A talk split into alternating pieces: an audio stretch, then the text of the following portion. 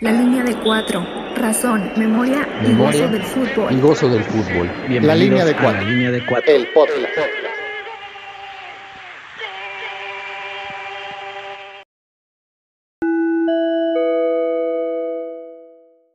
La alineación de hoy es traída a ustedes gracias a El reloj de Pachuca, pastes y empanadas. Gallo, mediocampista número 8 migrante, internacionalista y aficionado del América. Iván, siempre con el 10 en la espalda, aficionado a la tecnología y chiva de nacimiento. BC, número 11, defensa central. Chilango en el exilio, internacionalista y aficionado al fútbol, pero sobre todo al América.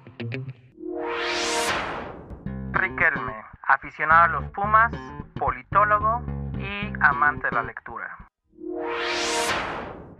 César, número 16, medio de contención, futbolista frustrado que trabaja como periodista, amante del buen fútbol y seguidor de la fiera.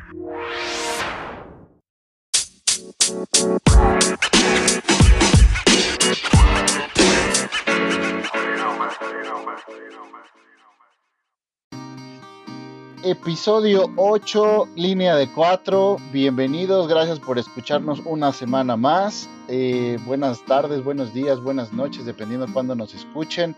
La, el eje de las 5 C los saluda desde todos los rincones del mundo. ¿Cómo están muchachos? Cancún, Ciudad de México, Colorado, eh, California, ¿qué cuentan? ¿Qué tal muchachos? ¿Todo bien por acá en Cancún? ¿Ustedes qué dice? ¿Cómo están? La ciudad, Colorado, California. Todo muy bien aquí en la Ciudad de México. Todo bien acá en la ciudad. Estamos listos ya. Así es, hoy traemos un, te, un temazo que va, que promete golpes, ¿correcto? Las chivalácticas, vamos a hablar de las chivalácticas, ¿ves? Dije golpes, no. no tanto, no tanto. El episodio de hoy, pero ¿de qué vamos a hablar? Cuéntanos. Vamos a hablar hoy de rivalidades en el fútbol, eh, reflejadas en clásicos o derbis. Ahí vamos a dar además un rol por todo el mundo. Se va a poner bueno, creo yo. Pero verdaderos clásicos, no el Chivas América. Sí, la verdad es que decidimos dejar descansar este, este partido, así como otros tantos clásicos, porque hay bastantes, la verdad, que no hubiéramos acabado en uno ni dos programas, así que elegimos eh, clásicos un poco raros, diferentes, eh, que significaran algo para cada uno de nosotros. Y pues estaremos por Egipto, por Italia, Colombia, eh, Escocia, ¿qué más? ¿Cuál otro se me escapa? Y Alemania. Alemania. Alemania. Alemania. no me faltaba que alguien dijera Alemania después.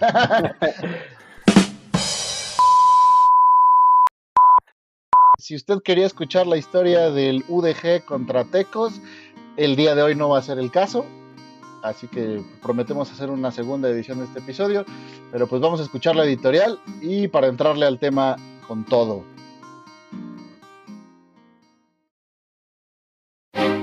Hannah Arendt, pensadora clave del siglo XX, decía que la violencia es un instrumento ligado a fines. Si entendemos a qué fines responde, decía, entonces también podremos entender cuándo y por qué se utilizan. ¿Por qué en ocasiones el fútbol degenera en actos violentos? La cancha funciona como catalizador de tensiones. Se convierte en una majestuosa representación escénica del conflicto que lo acelera e intensifica, pero también una oportunidad para canalizar tensiones y obtener revanchas que nunca se tuvieron, pero que sí se ganaron. Y si no, Pregúntenle a la Argentina de 1986 y su partido contra Inglaterra. Por eso no es coincidencia que haya tantos derbis o clásicos, y por eso es común que en ellos haya violencia. Finalmente, todo mundo tenemos némesis y si no lo tenemos, lo necesitamos. Pero el fútbol nunca será el culpable. Después de todo, y parafraseando a Arendt, la violencia en el fútbol no es un fin en sí mismo más bien, es instrumental al conflicto que ocurre afuera de la cancha. Al final, la magia del fútbol consiste en hacernos creer, aún incrédulamente, que esto es solo fútbol.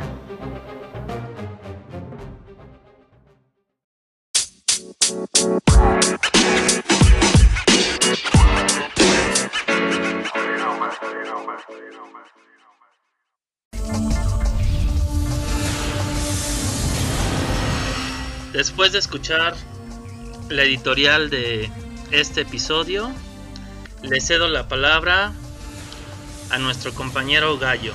Adelante, Gallo, por favor. ¿Qué tal? ¿Qué tal? Qué formal, Riquelme. Me sentí en programa de primer grado con Héctor Aguilar Camín y Leo Superman.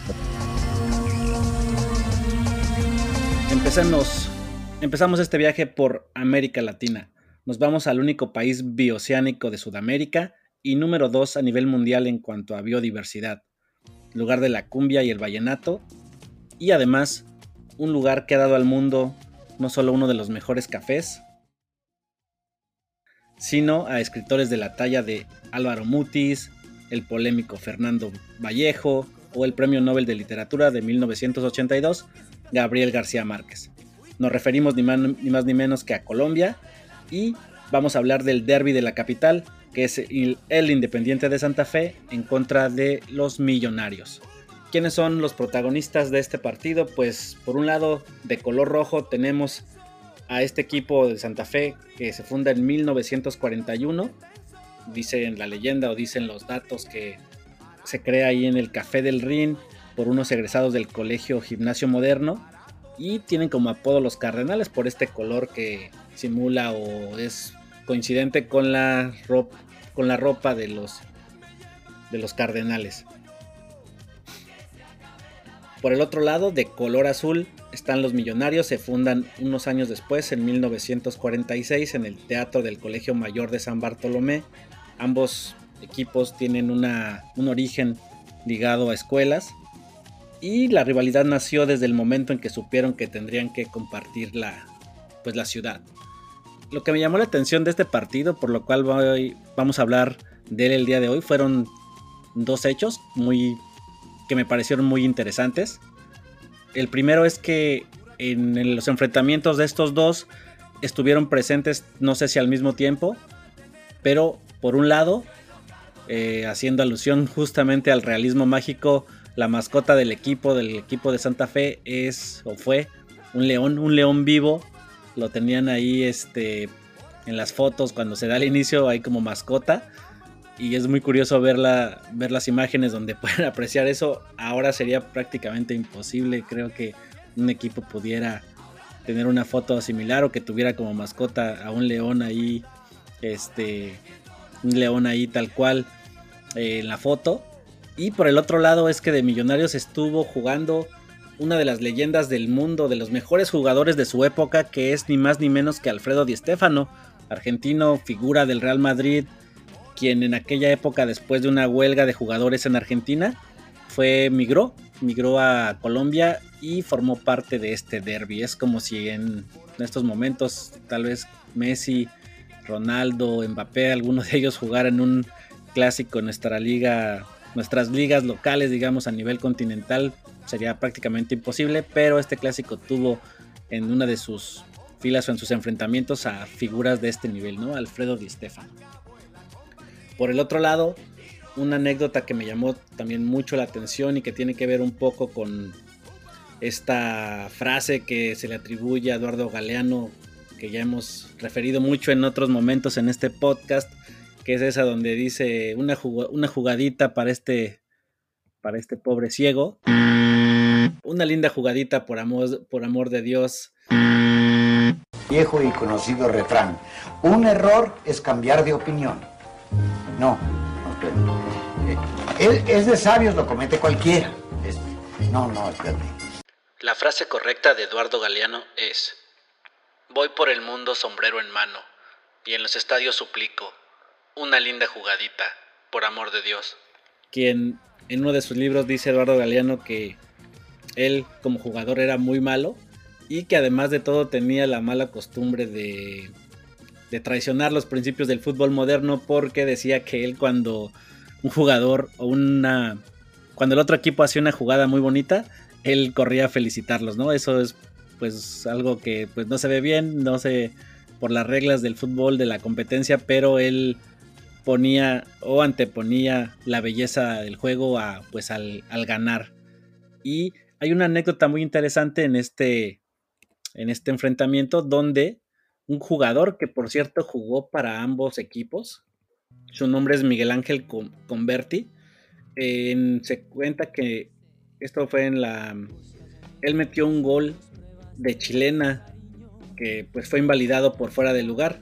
El árbitro, un árbitro llamado el Chato Velázquez, dijo tiempo después, cuando se le entrevistó, que de haber sabido que Converti iba a concluir la jugada como lo hizo, sería la única vez en su carrera que hubiera querido haberse, pues haberse hecho güey, ¿no? Haber ignorado que estaba, que, se estaba violando la regla y haber favorecido el gol. Hay algunos, algunas fuentes que indican que los jugadores de ambos equipos, más bien los jugadores de Santa Fe a quienes les hizo el gol, eh, pedían que pues lo hubiera validado el gol de lo bonito que fue. Otro dato importante de este clásico es que se juega a 2.600 metros de altura, y que enfrenta o divide a esta ciudad con cerca de 8 millones de habitantes. Son los equipos más viejos del país, los dos primeros campeones, Santa Fe en el 48, Millonarios en 49, y que también han tenido entre sus filas a jugadores como Frederick, Rincón, que pues fue una estrella en los 90 con la selección colombiana. Y importante dato, afición del Cruz Azul, atentos, Santa Fe en 2012 salió campeón después de 37 años, o sea que hay esperanza muchachos, no se desanimen.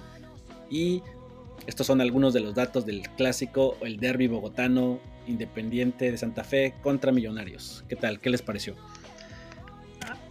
Fíjate Gallo que a mí me parece muy interesante que además de, de ser un clásico, que los dos equipos sean de la misma ciudad. No es tan común encontrar en el fútbol que precisamente dos equipos de una misma ciudad sean protagonistas de un clásico. Digo, desde luego hay, hay casos que no, no, este, no podemos soslayar. Un claro ejemplo es el del Real Madrid contra el Atlético Madrid, o lo que se ha dado en llamar últimamente el clásico joven entre el América y el Cruz Azul. Pero normalmente este, en estos casos el clásico es entre el equipo de una ciudad y el equipo de, de otra ciudad. En este caso particular pareciera que la mayor rivalidad que hay entre estos dos equipos colombianos son, este, son estos, no hay otro clásico más, más llamativo y pareciera ser un caso casi único en el que eh, el clásico más importante que se celebra en un país sea entre dos, dos equipos de una misma de una misma ciudad, ¿no? Entonces es este pues muy muy interesante y pues llama mucho la atención. No sé qué opinas al respecto. Sí, sí, sin duda es eh, como en México, ¿no? Que hay el pues el América Chivas que pertenecen a ciudades distintas o el Real contra el Barcelona que igual pertenecen a diferentes locaciones, pero en este caso son eh, los dos equipos de la capital, los dos equipos de, los más antiguos, de los que tienen más afición. Y el que gana es como, pues somos los reyes de la ciudad, al menos hasta que nos volvemos a enfrentar. Y eso le da como que esa, esa fuerza, ¿no? Esa, esa ambientación donde el odiado rival lo tienes ahí, ahí al lado y lo puedes este, enfrentar, pues muchas veces, al menos de manera continua en lo que es tu campeonato local. Es que aparte, por lo menos en el fútbol europeo sí existe la diferencia, ¿no? O sea, el clásico es como el a nivel nacional y los derbis son en, en una ciudad. O sea, ahí sí existe, o sea, en México y en Colombia probablemente porque usamos la palabra clásico para todo, pero en España, por ejemplo, lo que decía Ramón, el derby eh, de Madrid, pues es entre el Atleti y el, y el, y el, Real Madrid. Eh, y el super clásico, pues es como entre estas, entre estas dos, otras dos ciudades, ¿no? Contra el Barça. Entonces, ahí está la, creo que la diferencia. O sea, sí, sí existe, a lo mejor en México no la entendemos así, pero por ejemplo, el, pues el derby ahora sí de la Ciudad de México es América Pumas, ¿no? Aunque, aunque esté el clásico joven, creo que el derby de acá de nosotros, pues es este. Sí, se parece mucho a ese América Cruz Azul ahora que lo comentas, porque comparten el mismo estadio, este, pues son los dos equipos de la ciudad, este, más que en este caso por la, por la sede, ¿no? Que se podría parecer un poco. Y en el caso del Cruz Azul, porque pues no han ganado ninguno de los dos en muchos años, hasta épocas recientes. O sea que hay esperanza, no se desanimen los aficionados cementeros. Piénselo, 37 años y lo lograron, ahí por ahí va el Cruz Azul, todavía les quedan unos cuantos más. Estoy seguro que este año es el bueno.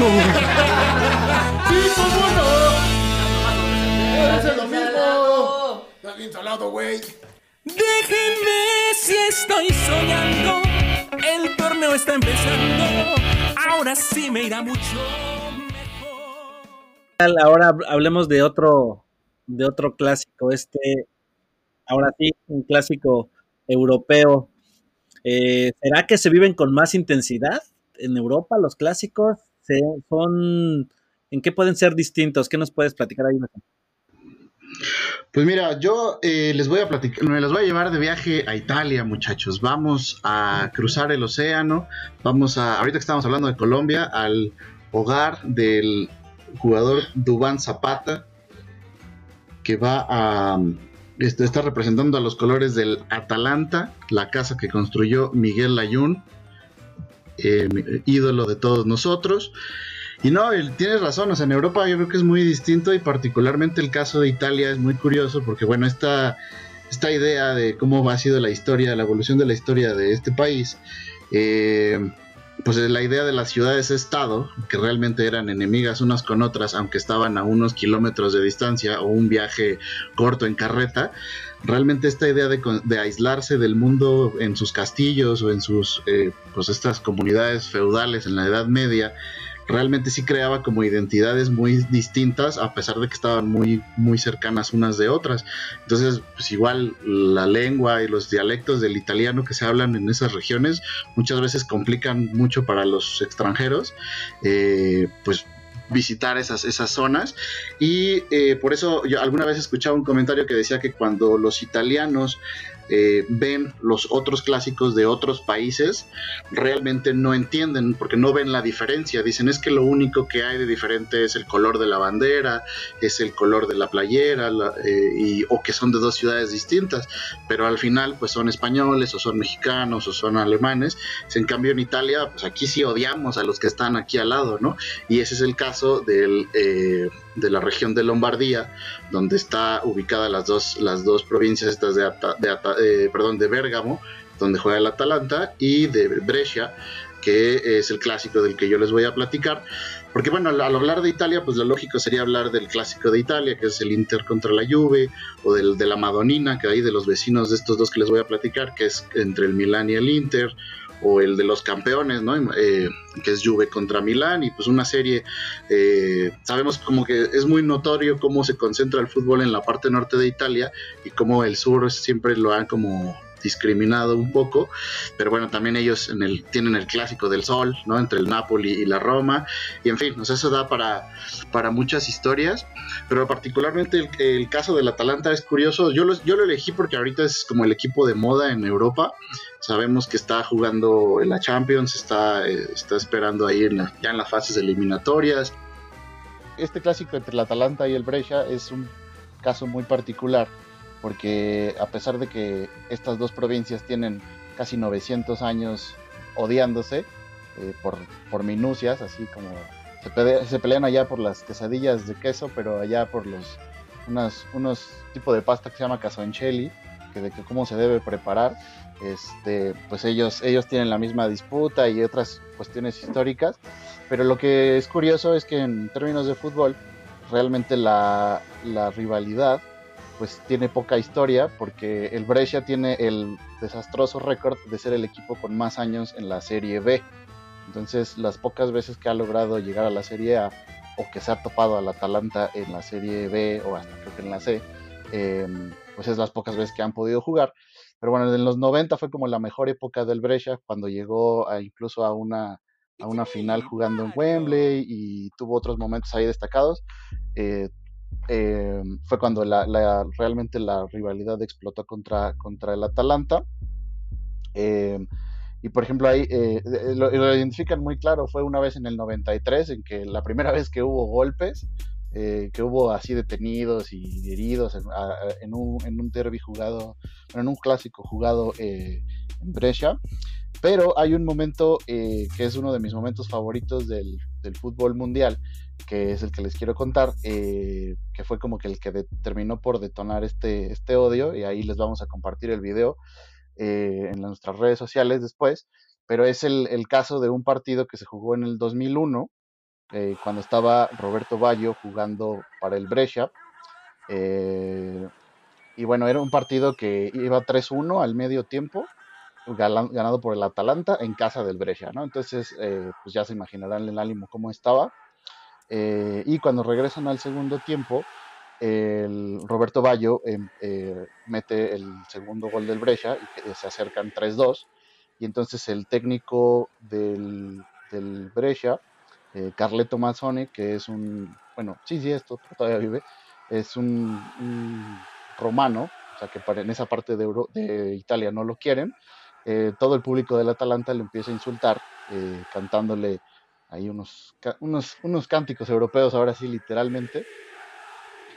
Y el tipo, así un tipo de 70 años, voltea a la tribuna del Atalanta y les, les dice así de, los voy a, les vamos a empatar y voy a ir a, gritárselos en la cara, ¿no? Pero así el video es muy, muy gráfico como se los dice.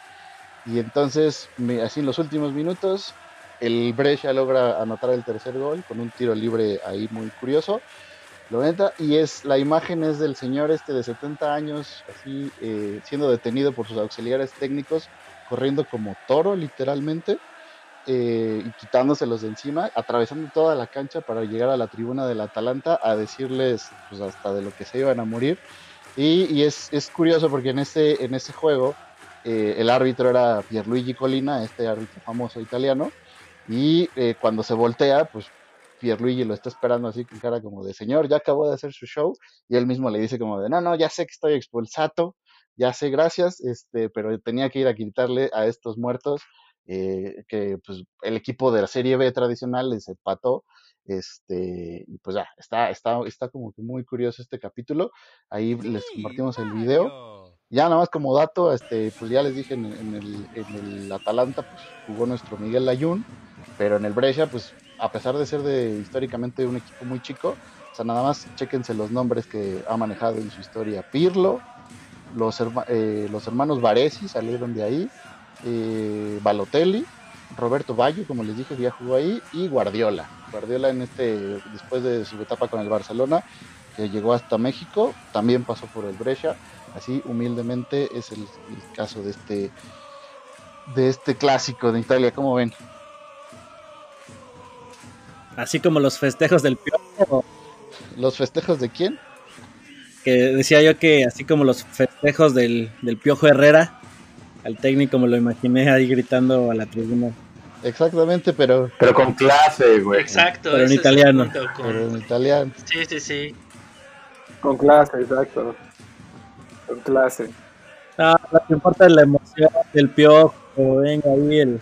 Qué clasista. Yo no, yo no, yo no sé si el filio de puta o el, o el estranzo de merda suene tan bonito también en español. ¿eh? Pues que, que sea César, que faltó nada más Oliver Atom. De estos equipos que, que pues sí tienen como todo para ser constantes y seguir como en, en el máximo circuito, pero no puede, ¿no? Nada más no se les hace y, y pues ya sea por vender jugadores o por una mala administración, pues terminan otra vez en las divisiones de ascenso. Exactamente, que eso es lo que le pasó a, a, Pirlo.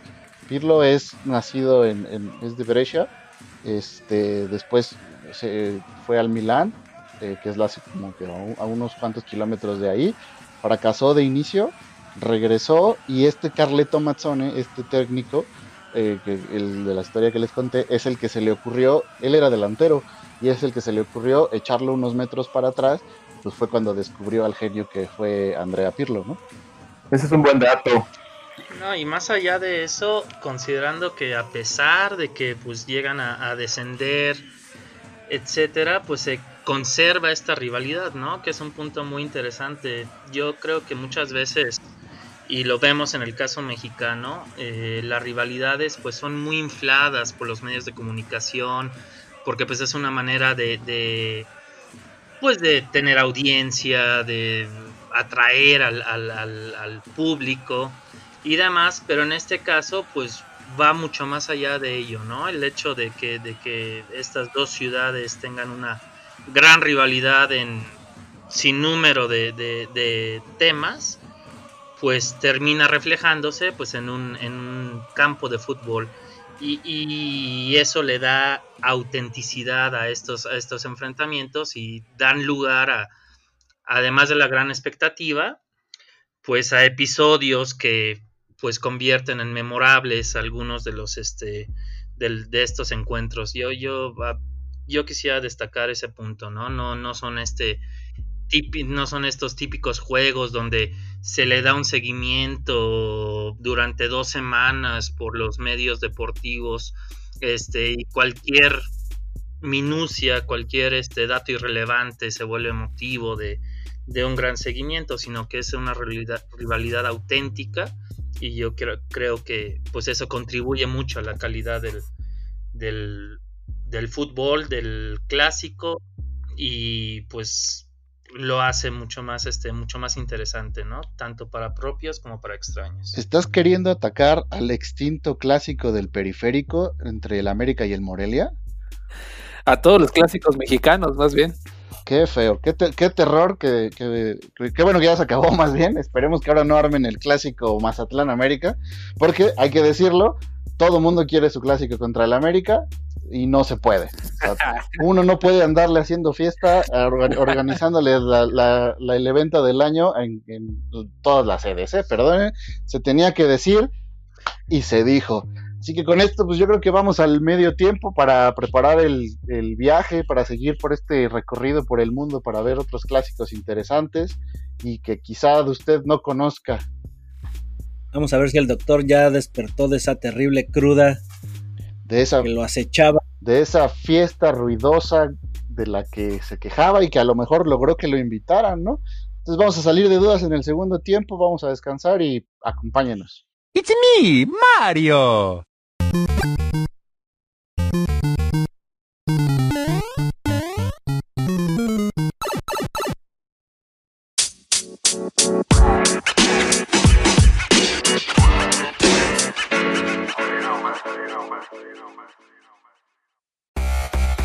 Termina de hacer tus quehaceres más rápido escuchando la línea de cuatro. ¿Sabías que la duración promedio de un ciclo de lavado es la misma que la de un programa de la línea de cuatro? ¿Coincidencia? No lo creo. Este producto puede causar adicción. No lo escucho por las noches o con luz tenue porque se enamora. Aplican restricciones.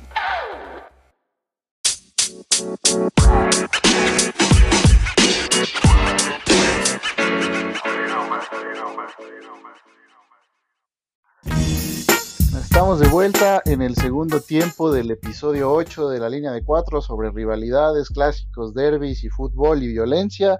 Y vamos a continuar este recorrido por el mundo y nos vamos a poner exóticos. Nos vamos hasta Egipto. ¿Es verdad, César? Así es, así es, este BC, eh, vámonos a, al continente africano ahora, en específico al, al país de Egipto, como bien lo mencionas. Y bueno, vamos a platicar del derby del Cairo, llamado derby del Cairo, que se fue entre Al Ali y el Zamalek. Eh, sí, es una liga de la que muy poco se habla, la verdad. Una liga, de esas exóticas. Y para muchos este partido es el clásico más violento del mundo, ¿no? Y, vaya que hay razones para, para considerar, ahorita les estaré platicando, pero antes, o bueno, para entender por qué este partido sí es un clásico, tenemos que dar un breve repaso sobre la historia de Egipto, eh, un país que fue disputado durante sus primeros siglos por varias potencias, por varios imperios, entre ellos el imperio persa, lo que hoy es Irán, y el imperio romano de Alejandro Magno, eh, específicamente por su posición geográfica, ¿no? Les convenía mucho para, para conquistar nuevas tierras. Y bueno, entre todas estas conquistas, el pueblo egipcio genera un fuerte nacionalismo, eh, tan fuerte que en el siglo XVIII eh, este nacionalismo exacerbado llega a ser como una amenaza por otros reinos europeos y en 1822 los británicos, Gran Bretaña ocupa, ocupa Egipto con el fin, con el objetivo de justamente de, apaciguar este nacionalismo y también con el pretexto de liberarlos del imperio otomano, que había sido otro imperio que ya los había conquistado, lo que hoy es Turquía. Y bueno, este, esta ocupación británica dura alrededor de 100 años. En 1922, después de una serie de conflictos entre nacionalistas y británicos, Gran Bretaña concede la independencia a Egipto, pero a medias, porque seguía teniendo injerencia en su forma de gobierno, que tenía que seguir siendo una monarquía, por lo que el conflicto sigue y hasta 1953 los nacionalistas finalmente logran consolidar su revolución, se logra la disolución de la monarquía y Egipto desde entonces es una república, ¿no?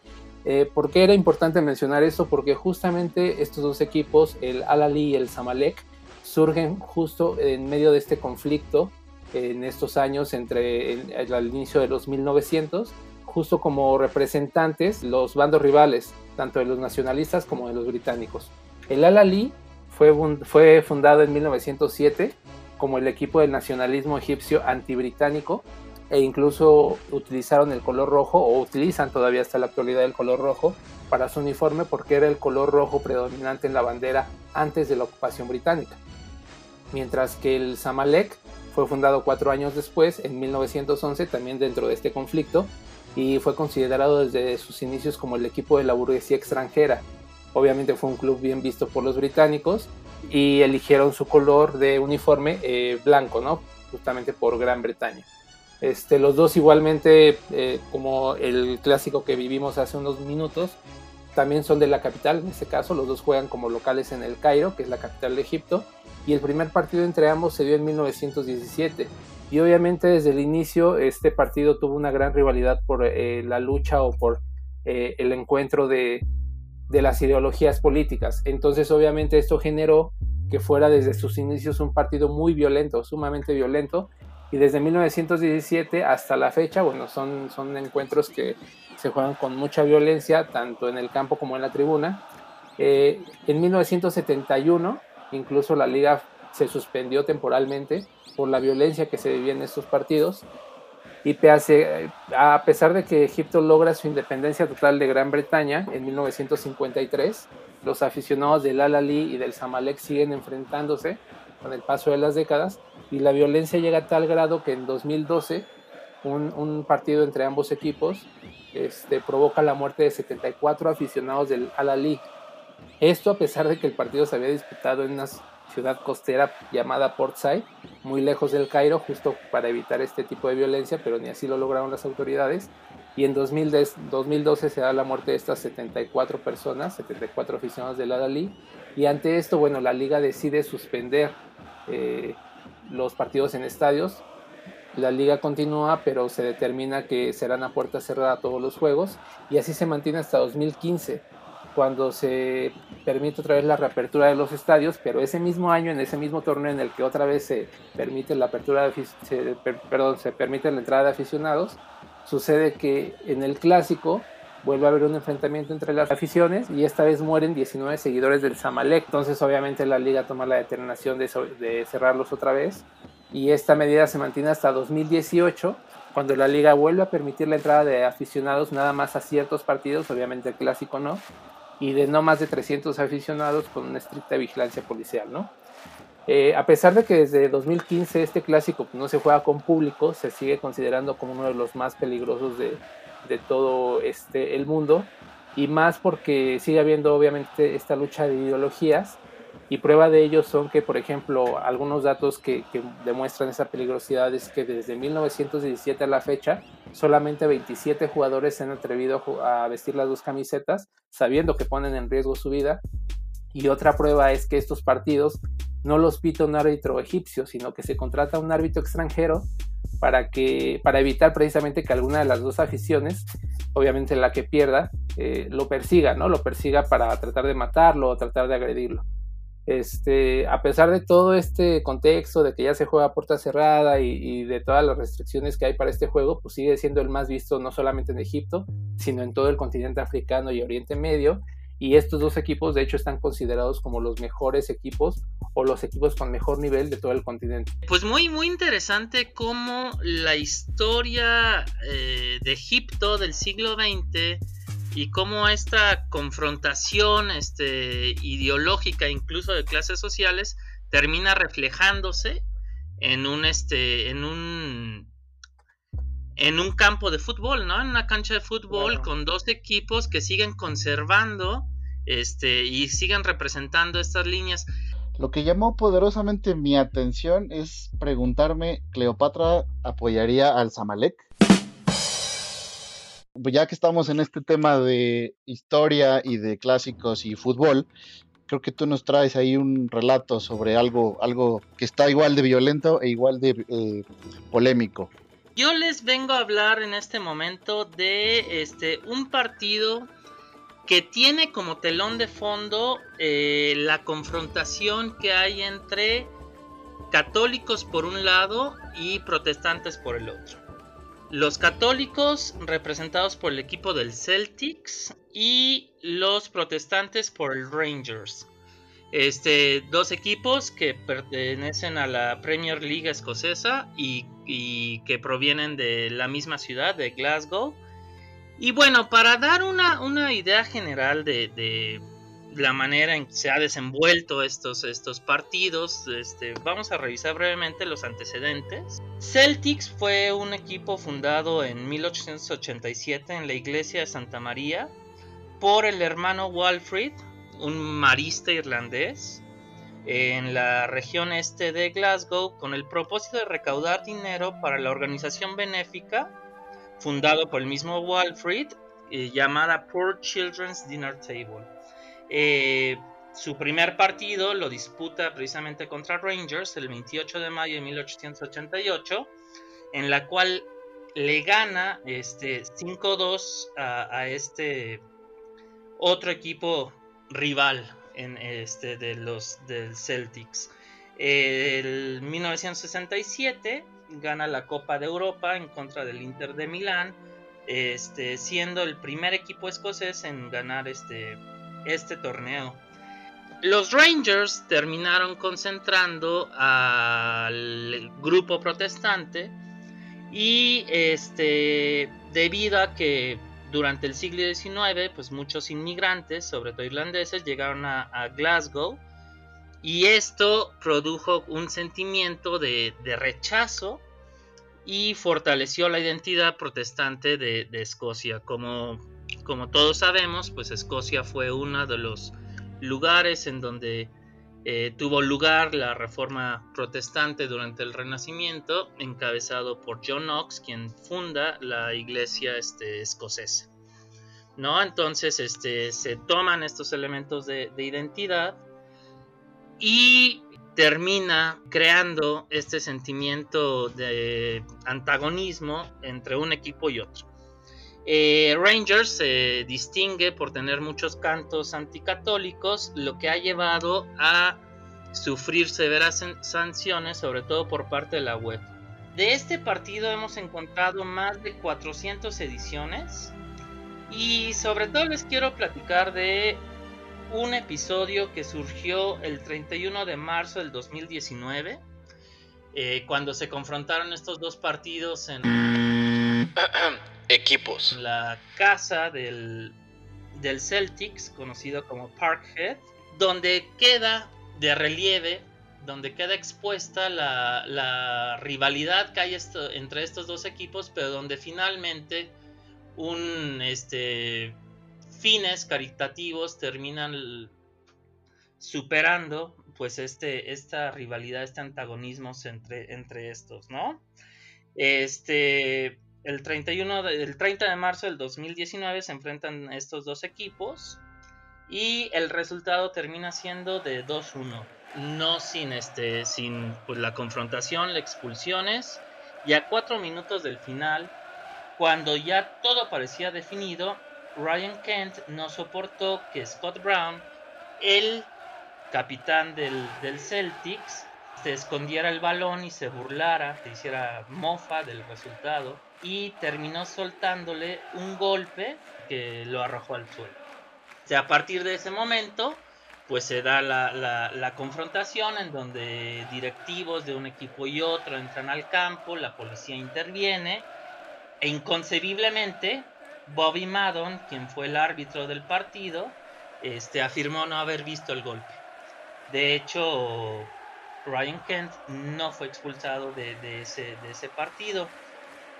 Increíblemente, para sorpresa de propios y extraños, eh, a mediados de mayo, seis semanas después del, incidente, ambos jugadores, protagonistas de este golpe, terminan participando en, una subasta de una pintura en la cual se retratan los, este, el momento del golpe, una pintura este, que fue realizada por Joe Thompson, en la que el dinero fue destinado para un grupo de apoyo este, para personas que padecen cáncer llamado el Centro Macmillan. Entonces, este es muy interesante esto porque se van reuniendo pues estos dos elementos, ¿no? por una parte la confrontación y la rivalidad que viene desde el siglo XIX y por el otro pues la, la generosidad de estos jugadores que son capaces de restañar heridas y unirse en una pues causa bastante noble, ¿no?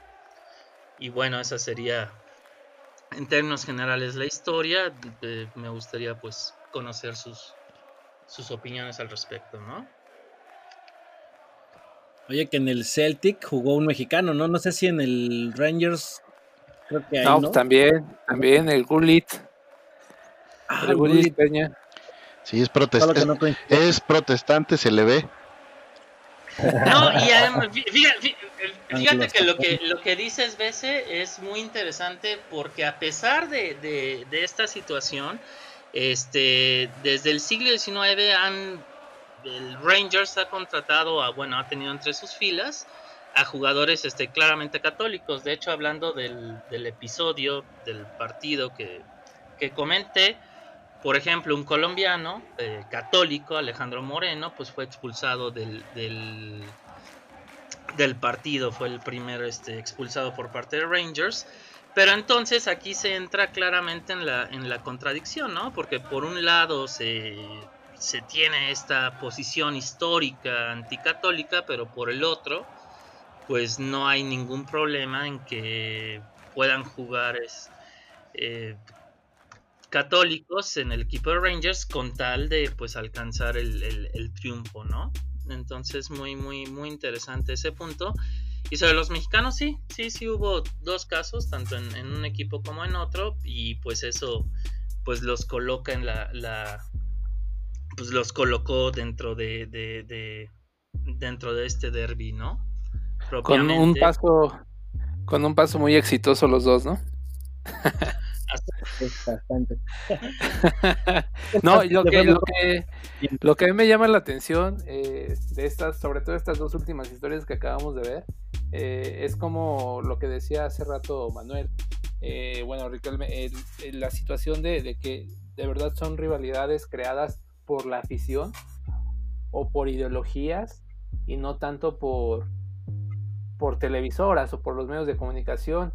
Y ahí es lo que mm, la verdad siento gacho, ¿no? Que, en México no tengamos un clásico realmente con esta eh, rivalidad tan fuerte detrás. Y, bueno, pues, la verdad que, ligas como esta, como eh, la egipcia que acabamos de ver, o como este clásico entre los Rangers y el Celtic, este, pues la verdad sí son clásicos que hasta te animan como a ver, echarle un ojo a esas ligas, porque te das cuenta que la rivalidad futbolística entre aficiones es, es real, es real y no tanto fabricada como en México.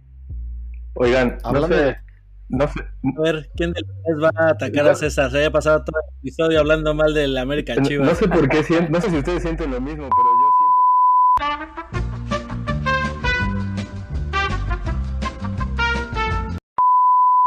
El representante de la Alalí, si nos está escuchando, por favor vengan a jugar contra el León, está desesperado. El Irapuato nomás no responde. Clásico es ganar al América, ¿eh? Eso es un clásico.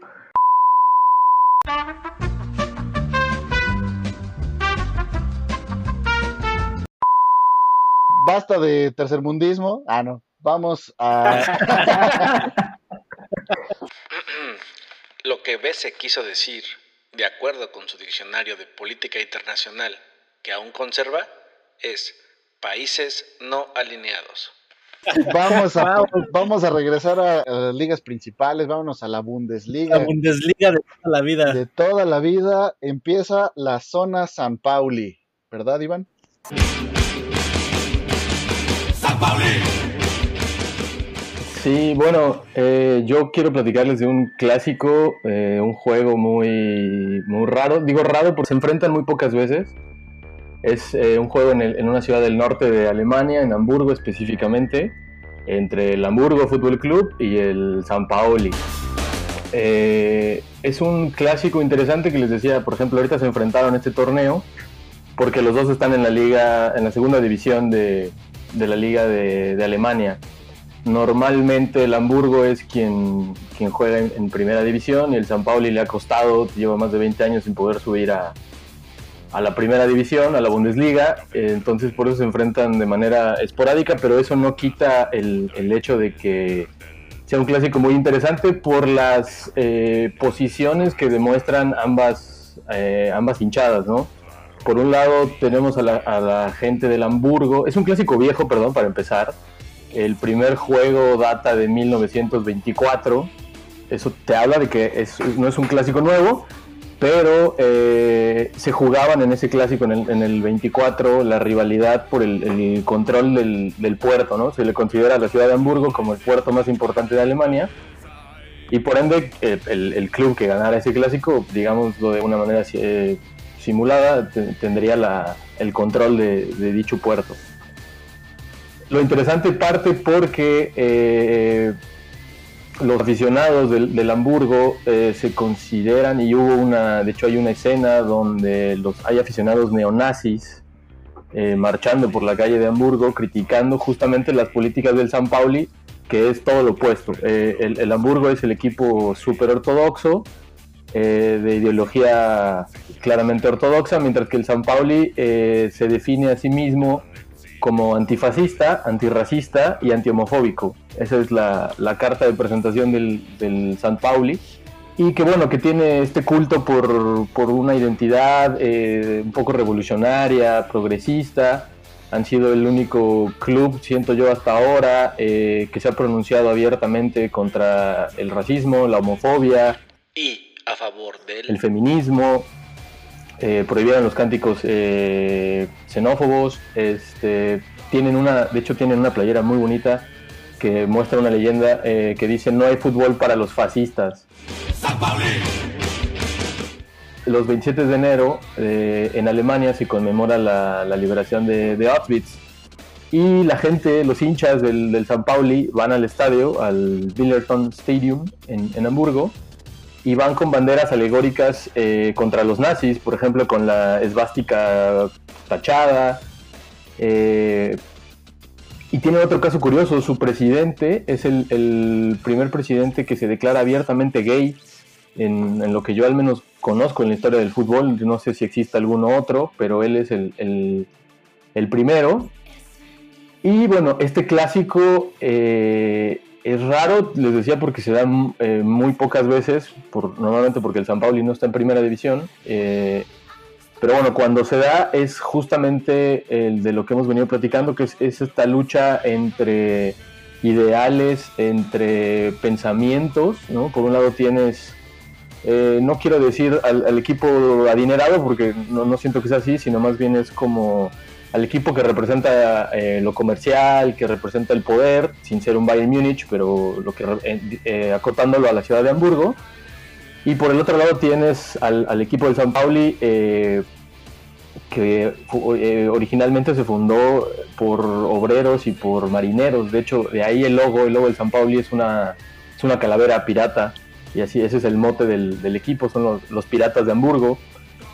Y es un clásico también que se vive de una manera muy, eh, eh, muy fuerte. Eh, de hecho, por ahí dicen que es el, el- el único clásico donde los aficionados se saludan con una lluvia de botellas, porque literal se agarran a botellazos y así se dan la bienvenida al clásico.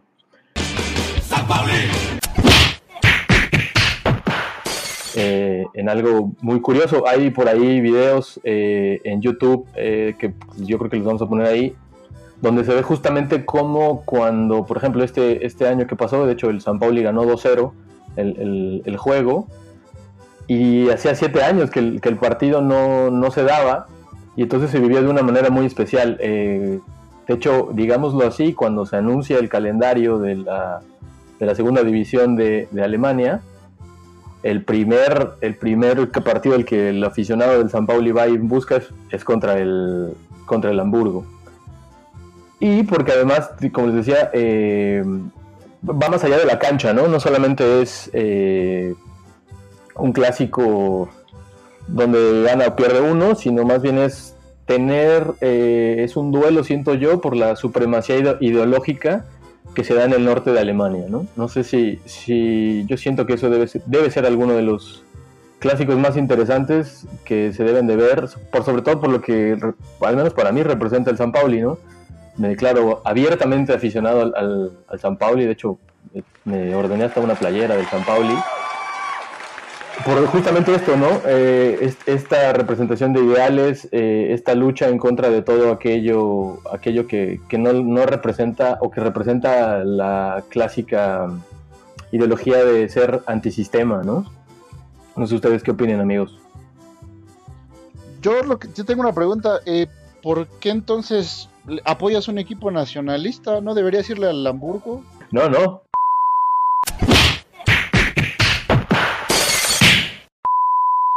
Oye, pero te faltó un dato muy importante mencionar. ¿Qué relación tiene el Sao Paulo con México y directamente vinculado a la música? Bueno, el Sao Paulo, eh, la música y México está por ahí eh, Panteón, ¿no? La banda de Panteón Rococó, si no me equivoco.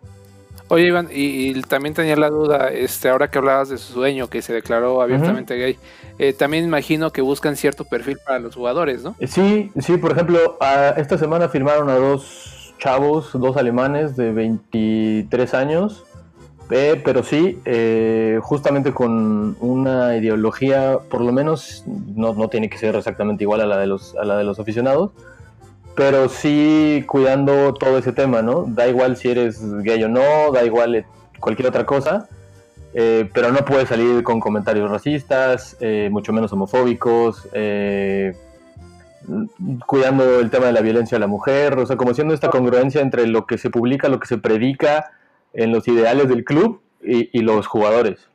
Más Renato Ibarra no podría jugar ahí, exacto, por ejemplo, sí, ¿no? Fíjate que algo que a mí me parece muy interesante es que la rivalidad está tan arraigada, y digo, no solamente en este caso, sino en, en otros derbis y clásicos que se han comentado aquí, que independientemente de la división o la serie en la que estén, pues se, se conserva, ¿no? Sería absolutamente imposible mencionar un solo clásico, rivalidad, por ejemplo, entre dos equipos de primera o este, segunda división en México, porque pues, como tal no existe, ¿no? O sea, se, se conserva en los niveles, este, bueno, en, en el máximo circuito y aquí pues independientemente de, de, donde estén y este pueden estar en primera, segunda, tercera división, pero pues la rivalidad se conserva, ¿no? Y eso habla pues también de la del cuidado y la lealtad que tiene pues una afición a, a, a su equipo. ¿no? Entonces yo creo que sería un punto muy, muy importante. En el caso de México, pregúntale a César, no sé, él pasó muchos años en, en segunda división, ¿contra quién era su clásico? No, claro. Claro que, que, el Celaya León siempre fue un clasicazo que se jugó con todo el corazón. El clásico de la distancia, Cholos de Tijuana contra Venados de Mérida. El, o el Atlante. No, pero el, por ejemplo el San Luis Querétaro creo que sí, ¿no? Es un ejemplo donde se, se dan con todo y por cierto saludos a toda la gente de San Luis que nos escucha. No, perdón. Cualquier partido que tenga nombre de corrida de camión no cuenta como clásico. Querétaro, San Luis, no. O sea.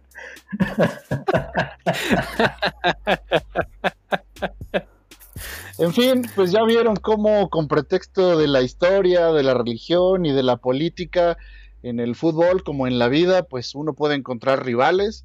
Eh, esperamos que les hayan gustado las historias que seleccionamos para ustedes. Obviamente hay muchos clásicos eh, en el mundo y en nuestro país, que podríamos hablar 18 programas más de ello, pero pues gracias por escucharnos, esto fue la línea de 4 y que viva el San Pauli. San Pauli. Aguante San Pauli. Alerta, alerta, alerta antifascista, alerta. Alerta, alerta antifascista.